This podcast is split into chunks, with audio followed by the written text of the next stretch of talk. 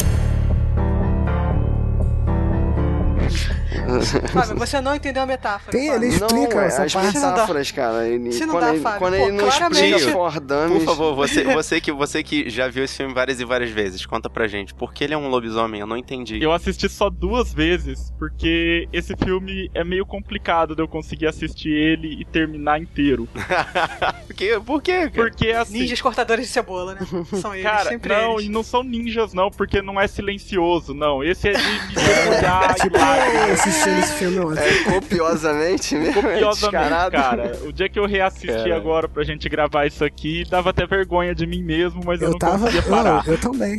Eu também. Eu tava assistindo aqui na sala. Eu tava assistindo na sala esse filme. Minha mãe passando, eu com a mão na cara, assim. Sua mãe, o que que é, meu filho? Ela nem viu. Tirou nota ruim na escola? Alguém te bateu? Parecia, cara. Parecia que eu tinha apanhado, realmente.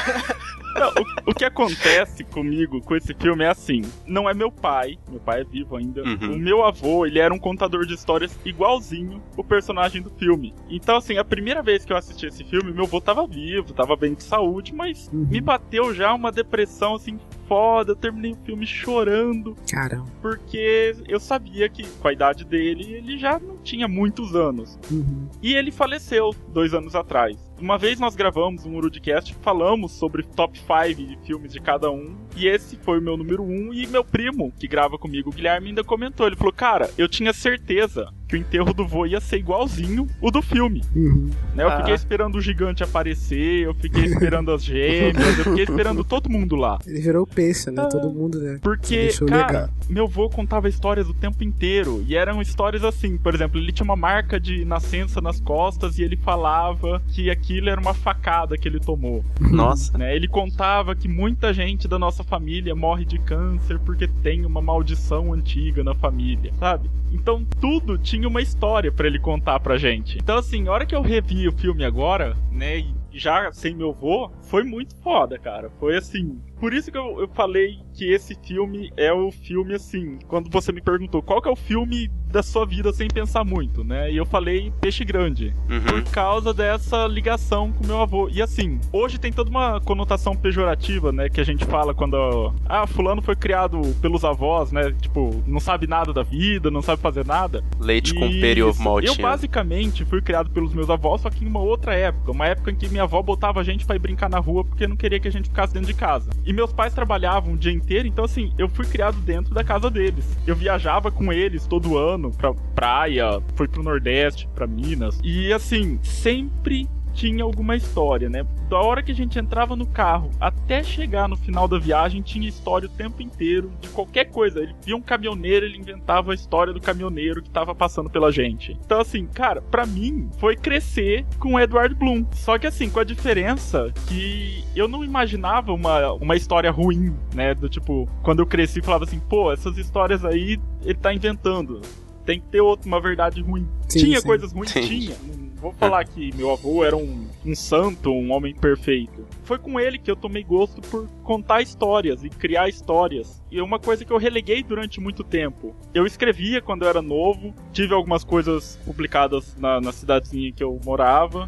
Parei, larguei mão, falei, não, não, é- não quero isso pra mim. Né, e que depois que meu avô faleceu, eu tô tentando retomar aos poucos. Então, assim, pra mim é um filme que eu me identifico demais por causa dessa situação toda. Legal, legal. E os filmes que a gente identifica mais são os mais difíceis, né? Às vezes a gente tentar falar sobre, né? Exatamente.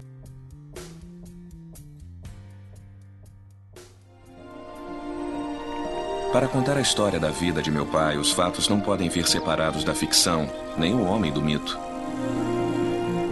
O melhor a fazer é contar do jeito que ele me ensinou.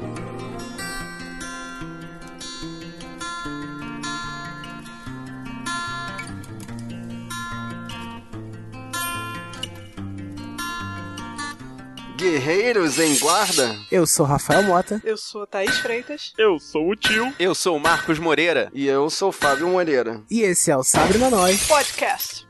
E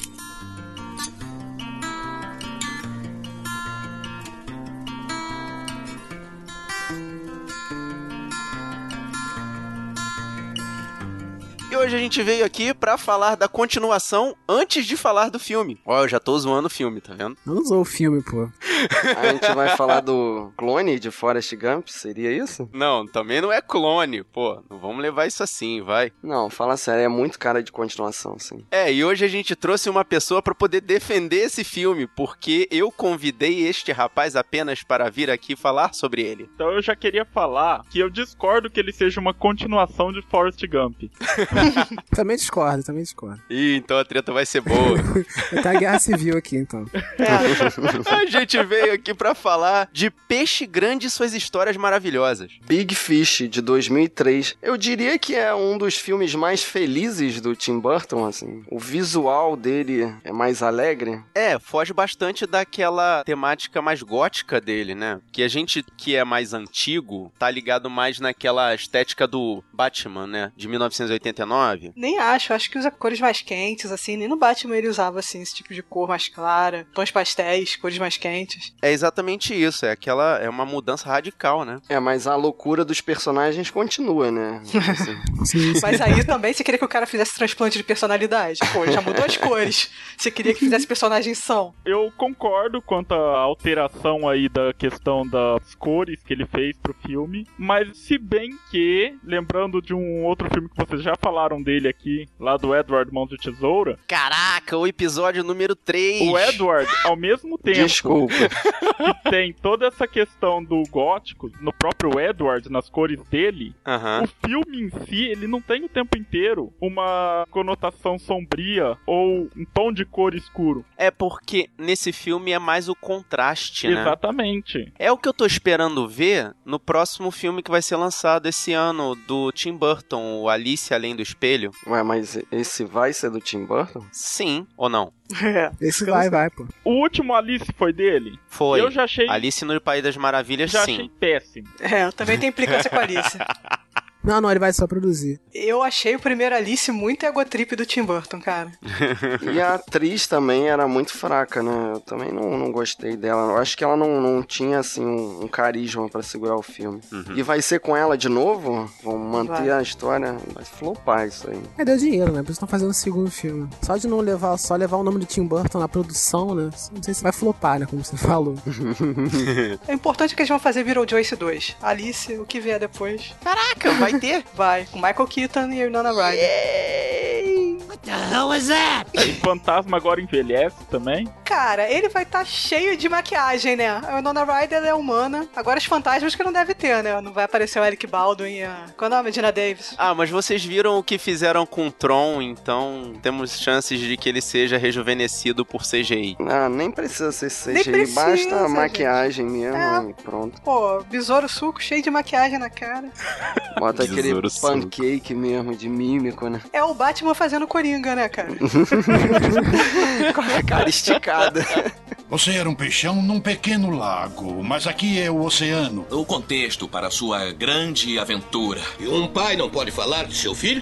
Classificado como aventura, drama e fantasia. E só percebi o drama, admito, revendo o filme. Porque eu tava mais ligado na fantasia na época que eu vi Mas eu isso. diria que nem é um filme de fantasia. Porque a fantasia tá na cabeça dele, de contar a história, não. Então, fantasia. Mas depois que você vê o filme todo, você não, não- Sei lá, eu não encarei como fantasia. Só uma versão maluca dos fatos, assim. A primeira vez que eu vi o filme, eu não gostei muito, porque eu vi o filme na visão do filho, do cara que fica só vendo a lorota, não vê a fantasia, entendeu? Só vê o lado ruim da coisa, do pai ausente. Isso eu percebi. A segunda vez que eu assisti, como eu já sabia como era o filme, eu gostei mais, assim. Eu é, achei. foi o que aconteceu comigo. Eu comecei a ser mais tolerante. Mas eu acho que tem uma coisa também. O Ian McGregor, ele, pra mim, assim, ele dá uma estragada no filme, cara. Eu não sei se ele é um ator fraco, assim. Vocês repararam que o, o ator que faz o personagem principal velho, ele tem um sotaque carregado do sul, assim. Tanto que é do Alabama mesmo. A gente fica zoando que é parecido com o Forrest Gump, mas eles moram no mesmo estado, né? E tem o mesmo Sim. sotaque sulista. It happens. Já o, o Ian McGregor, ele não tem sotaque. Ele fica com aquela cara de bobo Ele tem, dele. pô. Tem sotaque sim. Ah, tem, mas é, é, É parece mais que não sutil, aparece né? tanto, é mais sutil. Ele não fala é. tanto, né?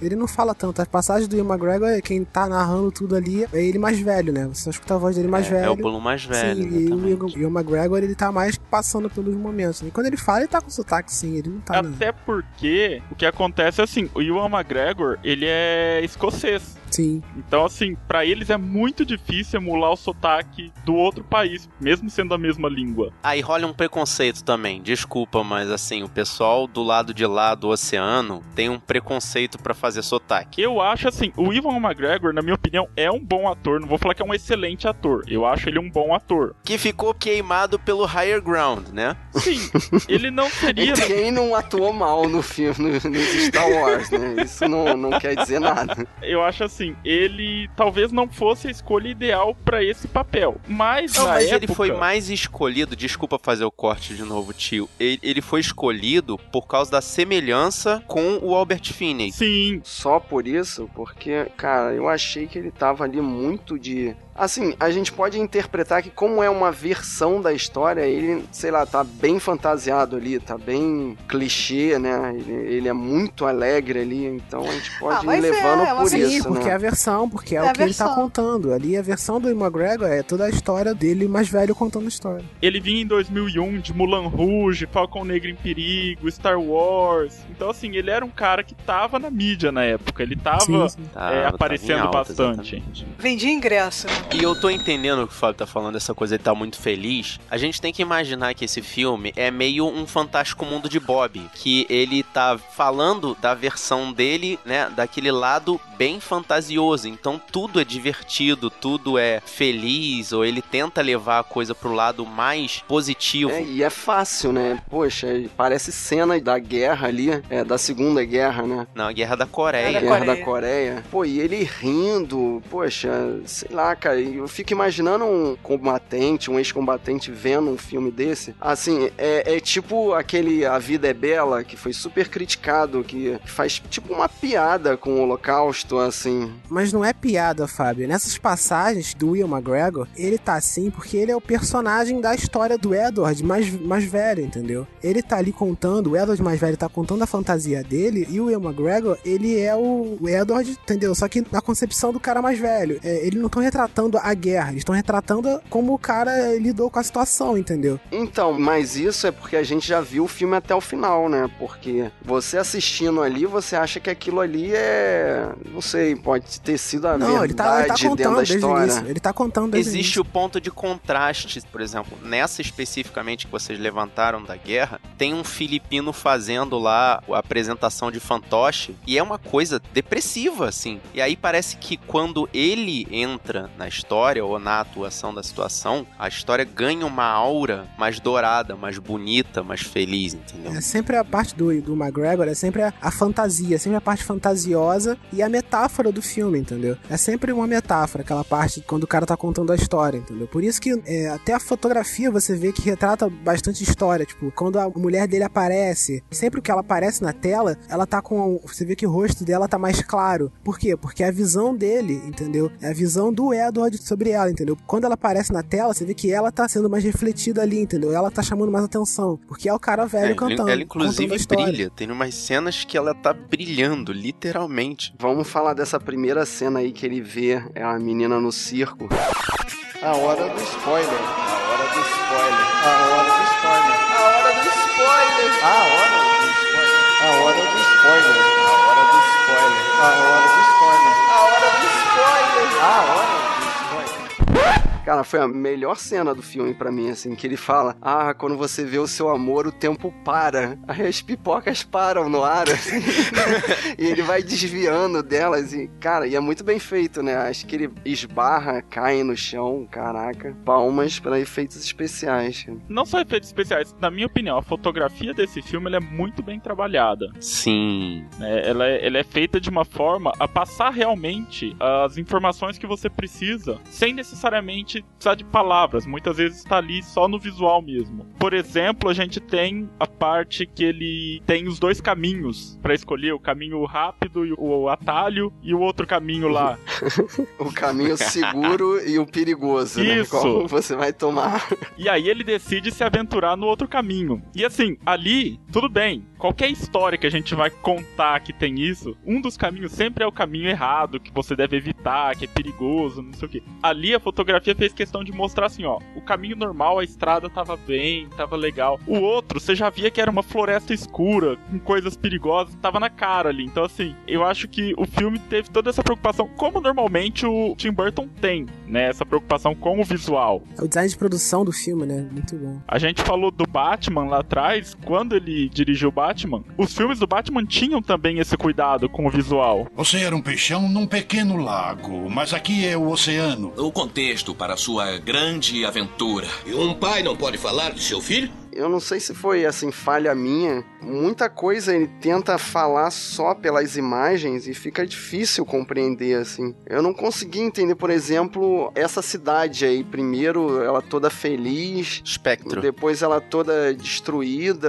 Eu não tem outras partes também que assim, em algumas ele é muito explícito, né? Ele fala: "Ah, para você ser um peixe grande, você tem que ficar sempre nadando, você nunca pode parar". Sim, porque o peixe ele nunca para, porque o peixe para poder respirar ele tem que se mexer, né? Então, essa parte aí, ele é bem didático. Agora, o que, que ele quis dizer, por exemplo, com a casa da Bohan Cartner ali? Já no segundo papel dela, né? Que ela primeiro aparece como uma bruxa. Uma né? bruxa. Aí depois ele, a gente vai descobrindo, né, ao longo do filme, que era aquela menininha que ele viu no início do filme, né? Sim, sim. Mas é, lembrando que essa parte, ela é contada através dela. Ela que conta essa parte do filme, né? E é através dela que eu compreendi aquela primeira história, quando ele tomou o caminho, entre aspas, perigoso e chegou a Spectre. Mas ele, ele conta que arrumou a casa dela, né? Que ela não queria Não, ver. ela que conta. Ela que conta, Ela que ela conta. conta. Ela é que conta. E ela Só conta que com ela as conta com a dele, versão assim. dele. É, ela usa até as mesmas palavras, assim, ela começa a história, ah, todo mundo sabe que o Edward Bloom é um cara muito simpático, não sei o que, as mesmas coisas que ele co- começa a, a introduzir as histórias dele. Nesse momento, eu ainda assistindo com a perspectiva do filho, eu tinha quase certeza que ela tinha sido amante dele. Ele também, inclusive, né? o filho é, também. é. porque assim, ela conta a história com as mesmas palavras que ele, e tem um lance que ela fica assim, falando, ela, ah, vocês eram reais, eu era só uma história, eu tava apaixonada pelo homem que nunca ia me amar, não sei o que. Muito profundo pra uma parada rápida, ele passou duas vezes na cidade e... Aí é que está. Ele não passou duas vezes pela cidade. Eu entendi o que aconteceu com ele naquele primeiro período que ele teve em Espectro com a história dela. Como é que o nome é Jenny? Jane. É Jane do Forrest Gump. A Caraca, namoradinha do Forrest Não Gump. força, Fábio, não força, não força, vai. A Jenny falou que ele era um caixeiro viajante e que ele estava constantemente passando pela cidade. Na verdade, a cidade de Espectro fazia parte do trajeto comercial dele. Então, ele não ficou lá muito tempo, ele passou muitas vezes pela cidade. Aí, ele simpatizou com os habitantes daquela cidade por passar ali muitas vezes. Só que como ele tinha aquela forma fantasiosa de dizer como foi, né, a passagem dele pelos locais, parece que ele permaneceu lá durante muito tempo, uma primeira temporada lá. Depois de dar uma analisada, não, não parece isso, né? Mas por que ele quis salvar a cidade? Ele mesmo investiu o dinheiro dele. Pra mim não faz sentido, assim. E, e esconder da família. Claro que ele escondeu da família. Ninguém em sã consciência tomaria uma decisão só pelo bom coração, só pela vontade de ajudar. E aí é que entra aquela coisa do drama. Você tem que entender que ele tá fazendo as coisas pra ajudar as pessoas e ponto. E- Eu acho que não existe má intenção aí nele. Tem lados que a história esconde, né? Tem algumas partes que a história, você vê que a história esconde. Mas o que sai, sobressai na, na história que as pessoas contam, é só o que, por exemplo, ela conta que ele consertou a vida dela, né? E o lance da casa, que ele ajeitou a casa dela que tava torta, né? É mais pra explicar do que da influência dele na vida dela, né? Da ajuda que ele deu ali na. na- tanto pra vida dela quanto pro pessoal da vila. Então, é, eu concordo exatamente exatamente com isso que foi dito agora. A questão do arrumar a casa dela era para mostrar a diferença que ele fez na vida dela, que a vida dela tava toda desarrumada, toda torta. Uhum, torta. Né? Depois Uhum, que ela se Exatamente, separou. como a casa, né? E aí ele foi lá e ajudou a colocar aquilo de volta no lugar. Assim como ele fez com a cidade. A cidade estava acabada e na cabeça dele, ele estava recriando algo que tinha sido bom para ele no passado, em algum momento. Uhum. A minha visão dessa cidade, assim, é uma cidadezinha. Eles falam que é a cidade que ninguém conhecia, que ninguém sabia da cidade, praticamente. E você pode ver que tem aquela questão que todo mundo tá ali descalço. Porque a menininha vai lá e joga, Caraca, joga os, os tênis. Esse lance dos roubava os sapatos é muito maneiro, cara. E isso, eu fui até pesquisar se existe essa, essa ideia também nos Estados Unidos de falar assim da pessoa manter os pés no chão, né, de fincar raízes. E é mais ou menos, na minha opinião, é isso que ele queria mostrar ali da cidade. Era uma cidade pra você fincar raízes, pra você ficar ali, pra você se sentir um deles. É, e é por isso que ele, na verdade, em determinado momento, sente falta dos sapatos. Ele sente que ele precisa E continuar. foi né? ela que fez ele se sentir um deles, entendeu? Foi ela que jogou o sapato dele ali em cima, né? No, do- no primeiro. Por isso que meio que pareceu que ele tava devendo alguma coisa né, pra ela no momento que ele consertou a vida dela, né? Que ele ajudou Isso. ela pro futuro, né? Ele se sentiu um deles ali em algum momento, só que não era a hora dele fincar os pés no chão de vez e parar. Ele mesmo fala isso. Que a estrada Uhum. dele ainda seguia, continuava. Sim, sim. Esse caminho torto que ele tomou é como se fosse uma decisão que a gente toma na vida. Só que a gente, a gente pensa que a gente tá bem ali, mas depois a gente vê que não é bem aonde a gente quer ficar, né? Pro resto da vida, né? Às vezes a gente volta pra poder. que a gente sente saudade, sei lá, né? Como ele voltou, né? E ajudou o pessoal de lá de novo, né? Mas no momento, no, no início do filme, ele viu que ele tinha que seguir viagem, né? Ainda não era ali que ele ia terminar a jornada dele, né? Você era um peixão num pequeno lago, mas aqui é o oceano. O contexto para sua grande aventura. E um pai não pode falar de seu filho? Eu, eu mergulhei bastante na história do filme, mas eu fui saindo porque em determinados momentos o, o Edward mostrava sempre que ele não estava admirado com o que ele via na vida dele, porque parecia que ele já tinha visto algo sempre melhor, maior, mais admirável, mais impressionante. Como naquela cena lá do circo, em que o Danny DeVito apresenta pro público um gigante, todo mundo se admira, menos o Edward, que ele já tinha visto um gigante maior. Por exemplo, lá na Guerra da Coreia, ele fica admirado de ver uma coreana de duas cabeças, dois corpos. São gêmeas, né? Agora eu não tô ligado. siamesa, É, bom, gêmeas siamesas, é. São coisas tão impressionantes que parece que superam qualquer noção de realidade. E, e esse é exatamente o ponto que faz com que o filho dele é, lute pra poder tirar ele daquela suposta esquizofrenia. Acho que não é uma esquizofrenia. Eu acho que ele queria que o pai dele contasse a verdade. Eu acho que o lance do filme, eu acho que até eu não gostei tanto disso, de mostrar no final que as pessoas realmente da história dele existiam, entendeu? De tirar isso tudo da imaginação, sabe? Eu, eu achei, eu sei lá, achei um pouco chato isso. Também achei Tem desnecessário. uma parte, uma explicação do médico, né? Também explicando como foi o parto dele, né? Uhum. Que o Edward conta que não assistiu o parto do filho porque tava viajando, mas tem toda aquela papagaiada, né? Que, que o garoto Do foi peixe. ejetado, não sei o que, né? Não, já tava foi o Edward, cara. É, É, o, a, a história do filho dele que ele tava pescando e perdeu a aliança, e aí o peixe era uma mulher, e aí tem toda uma história do peixe. Então, mas aí o médico conta, cara, o parto, se seu pai tivesse aqui, ele não ia poder assistir nada, não ia ter nada, e foi um parto comum, fim da história. E seu pai tava preso numa cidade porque tava chovendo. Mas o que ele quis dizer é que a história real era muito chata, que me Sim. lembrou essa, esse papo aí, o outro filme, né, o As Aventuras de Pi. Isso, eu ia falar disso agora. Parecido, né? Porque qual a história que você escolhe, né? Qual a história que É, mais o que, que você quer escrever, a verdade ou a história, né? Sim. A Aventura de Peter tem um lance de religiosi- religiosidade, né? Mas esse filme não. Esse filme é mais pra tirar do monótono, né? O Edward, ele tenta sempre criar as histórias dele pra poder tirar ele desse lance monótono da vida, né? Dessas histórias que, tipo, são sem graças, né? E por isso que ele cria isso. Mas aí vem minha implicância do filho. Parece que nunca a vida dele normal é o bastante, entendeu? Por isso que o filho dele achava que ele tinha outra família, que tipo assim, ah, ele cansou de ficar com essa família aqui,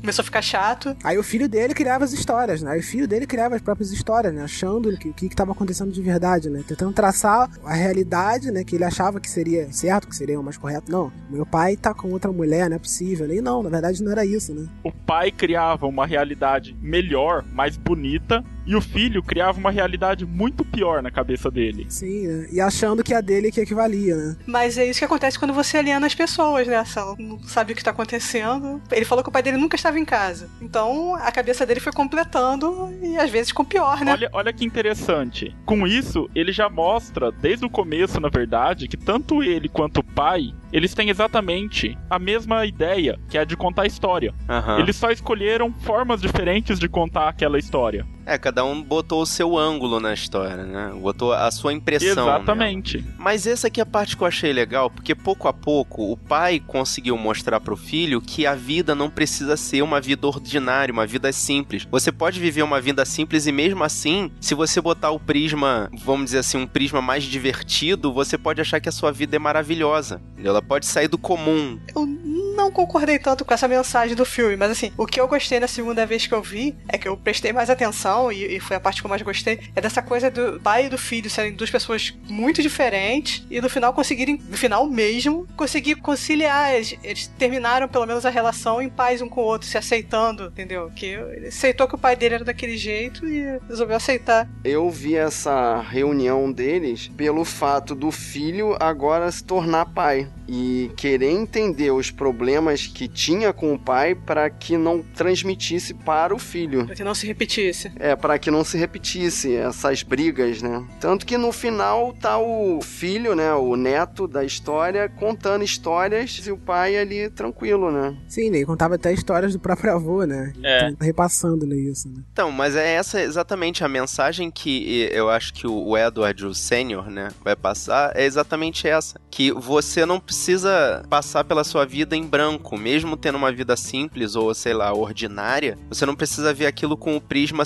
cinzento. Você pode ser o peixe grande dentro do aquário pequeno. Isso pareceu um pouco de frase de autoajuda. Que Esse você- filme é todo, né? Esse filme é todo. É, o lance do peixe grande, o lance do, do, do- a história do peixe grande, né? Só essa história já é uma, meio que um lance de autoajuda, né? O lance de você ser um peixe que você tá num aquário pequeno, você precisa de um aquário maior, né? Pra poder nadar e contar as histórias, e influenciar a vida de outras pessoas. né? Esquecendo a questão da autoajuda, mas pensando um pouco assim, na questão de ser positivo mesmo. Esquece a autoajuda e vamos pensar da forma positiva. O filme, ele passa essa ideia, na minha opinião, sem ser autoajuda, mas na questão assim de todo mundo, que é, é um pouco, acho que o que o Marcos estava falando, todo mundo pode fazer sim a diferença, mesmo que essa diferença não vá mudar o mundo inteiro Aham. né? Ela vai mudar o mundo ali à sua volta. E acho que a gente às vezes se perde um pouco esperando que alguém faça alguma coisa pela gente ao invés da gente fazer. Ou que a gente, de repente, faça alguma coisa pra mudar o mundo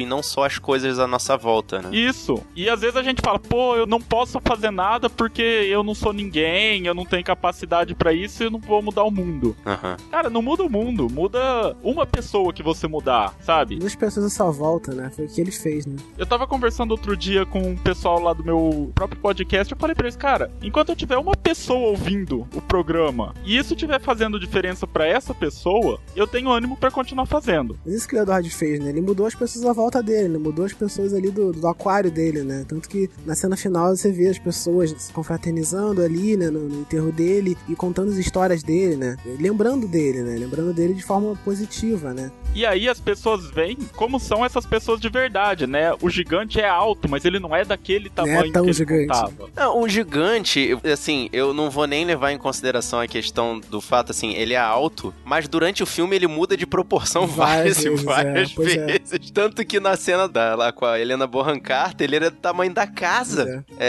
é- é bem, assim, é esse negócio que o tio falou, sabe? É- ali ele é real, ele é um cara bem alto, só isso. As siamesas, elas não eram siamesas, elas eram só irmãs Eram gêmeas. irmãs gêmeas, exatamente. Mas assim, esse lance do. É foi isso que eu também não, não achei tão legal, esse lance de você trazer pra realidade, né? Assim, a, a cena do final do enterro, né? Ela é bem legal pra mostrar pra gente nas pessoas que o cara mudou, né? As pessoas que o Edward influenciou na vida dele, né? E como as pessoas lembram dele também. Só que esse lance de mostrar pra gente a parte da história dele que é real, entendeu? Tentar trazer pro literal, né? Tudo aquilo que ele contou, sei lá, eu achei meio estranho, né? Porque o gostoso desse filme é você tentar entender entender o poético, entendeu? Do filme, tentar saber. Porque quando a, as japonesas, as chinesas e as coreanas, né? Os coreanos. Quando as coreanas apareceram no filme, né? Assim, eu já, já tava já imaginando, pô, esse cara, ele viu uma, duas gêmeas, né? Parece que ele nunca tinha visto pessoas gêmeas, né? Ele ficou tão. Tão é, iguais, ele né? ficou tão, tão surpreso, Encantado, encantado, tão encantado com isso, né? Que ele criou ali a, a fantasia dele, né? De que as duas eram tão iguais que pareciam a mesma pessoa, né? Pareciam siameses, né? Parecia que elas compartilhavam a mesma perna, né? Elas andavam juntas, né? Tanto que elas, elas eram bailarinas, né? E tal, né? Pô, tão legal a gente passar, né? Pro literal na nossa cabeça, né? Não precisa o filme no final fazer isso pra gente, né? Então, mas isso é a parte for dummies que tem em todo filme americano, né? Que é, se você não entendeu até agora, olha só, vamos esfregar na sua cara. Isso era uma versão da realidade, mas tem Sim, coisas sim. reais nessas histórias. Eu nem culpo tanto o Tim Burton por isso, porque o, o mercado americano exige essa postura. Sim, sim. É uma cultura totalmente diferente da nossa. Não tô falando que todo mundo lá precisa disso, mas a grande maioria do público, a massa, eles fazem questão dessa explicação. É, mas eu gostei do final mesmo, o finalmente, né? O finalzinho do filme, porque eles mostram tudo. Mostra o gigante, mostra as gêmeas, mostra lá o pessoal do circo, coisa e tal. E no final do filme mostra o peixe. Que dá aquele toque de fantasia no finalzinho do filme, apesar de toda aquela explicação realística das coisas. E que o peixe ainda tá ali mostrando, mas e se? Então, é a mesma cena do final do Senhor dos Anéis, né? Que eles vão todos em volta em direção ao pôr do sol e a vida continua ou não continua? Fica você aí na interpretação. Nossa, que referência. Parabéns, cara. Eu não ia tão longe, não. Ué, eu- uma referência mais pop é o final dos Goonies, quando o navio pirata também vai em direção ao pôr do sol. E aí? É a fantasia indo em direção ao pôr do sol? Ou é só um delírio das crianças? A gente tem a origem também com o peão. Também. É, caraca, boa. Sim, também do peão, né? Você não sabia se ele já tá no sonho ou não, né? Legal. Nossa. Mas esse, esse lance do peixe no final, acho que esse peixe é muito mais a memória dele, entendeu? É uma memória que o legado do Edward, entendeu? Isso, e é a vida passando, né? E agora o, o pai mudou de função, né? O filho virou o pai e nasceu um filho, né? Uhum. Uhum. Tanto que nessa Caraca. hora aí, pô, eu chorei como um ninja silencioso, me emocionei, porque... Ninjas cortadores de cebola. Vou falar pra você outra referência da cultura pop, que isso aí é Jorel falando pra Kalel, o filho se torna o pai e o pai se torna o filho. Por quê? Porque o pai conta as histórias do avô pro filho e o filho reproduz as histórias que ele escutou. Uhum. Que lindo. E o peixe continua no rio, porque tem alguém que acredita. Enquanto houver alguém que acredita em fadas, as fadas sempre irão existir. Nossa. E essa história nunca vai ter fim. Que é a frase. Toca agora a música do Rei Leão, né? O ciclo sem fim, Batuque. pode crer. Caraca, eu pensei em história sem fim, a Thaís já foi com outra de novo, né, cara? que maneiro. A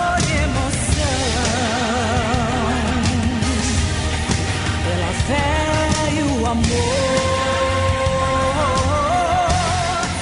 Então é isso, a gente passa o podcast pra você, guerreiro. Fala com a gente, você já viu esse filme? Manda o seu e-mail pro sabrenanois@sabrenanois.com.br ou entra aqui no sabrenanois.com.br, tem um post pra você deixar sua mensagem. Se você quiser encontrar a gente no Facebook, Rafael, explica aí como. É só entrar em facebook.com/barra Nós e deixar sua mensagem lá pra gente. E se for aquela galera que fala rapidinho, onde é que vai encontrar a gente no Twitter? É só entrar em twitter.com/barra Nós e seguir a gente lá. E a turma que gosta de fotinhos, onde é que vai encontrar a gente? É só entrar em instagram.com/barra Nós e ver nossas fotos que a gente posta lá toda semana.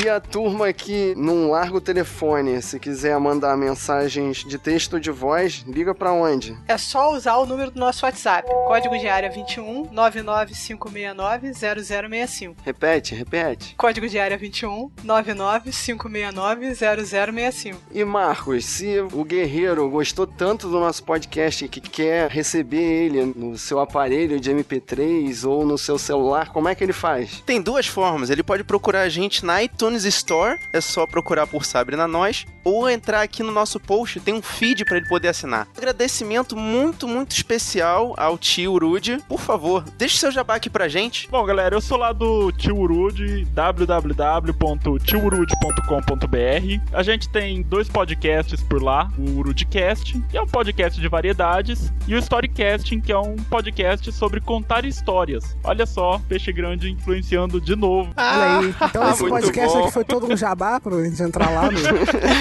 Todo... Propaganda é a alma pô, do mas- negócio. Exatamente, mas de qualquer forma, cara, muito obrigado. Desculpa aí qualquer coisa e estamos à disposição. Cara, eu queria agradecer e falar assim, então todos os convidados que quiserem gravar comigo lá, tanto o Urudcast, apesar que a gente grava normalmente num horário que eu sei que é meio complicado, a gente grava aos domingos à noite, Caraca. e o Pensei que Storycast... você ia falar de tarde. Não, era não. pior ainda, mas. E o Storycast, que esse, como é gravado só eu e o convidado, então esse a gravação é de acordo com a disponibilidade da pessoa. Que aliás já fiz o convite pro Marcos, ele falou que ia ver aí, tô esperando até agora. Ele mandou, vamos marcar? Não, ele mandou, eu preciso de autorização pra contar a história. É, eu já consegui autorização e a gente realmente precisa combinar um dia certinho na agenda pra eu poder te contar essa história, Marcos, assim. agenda, É uma história curtinha, mas eu acho que vale a pena ser essa contada. agenda lotada do Marcos aí. Tem que ver isso. Até parece. Tantas né? participações em É. podcast, cara, praticamente em toda a internet, Tudo. Ah, Tá por toda a podosfera. assim. toda a podosfera.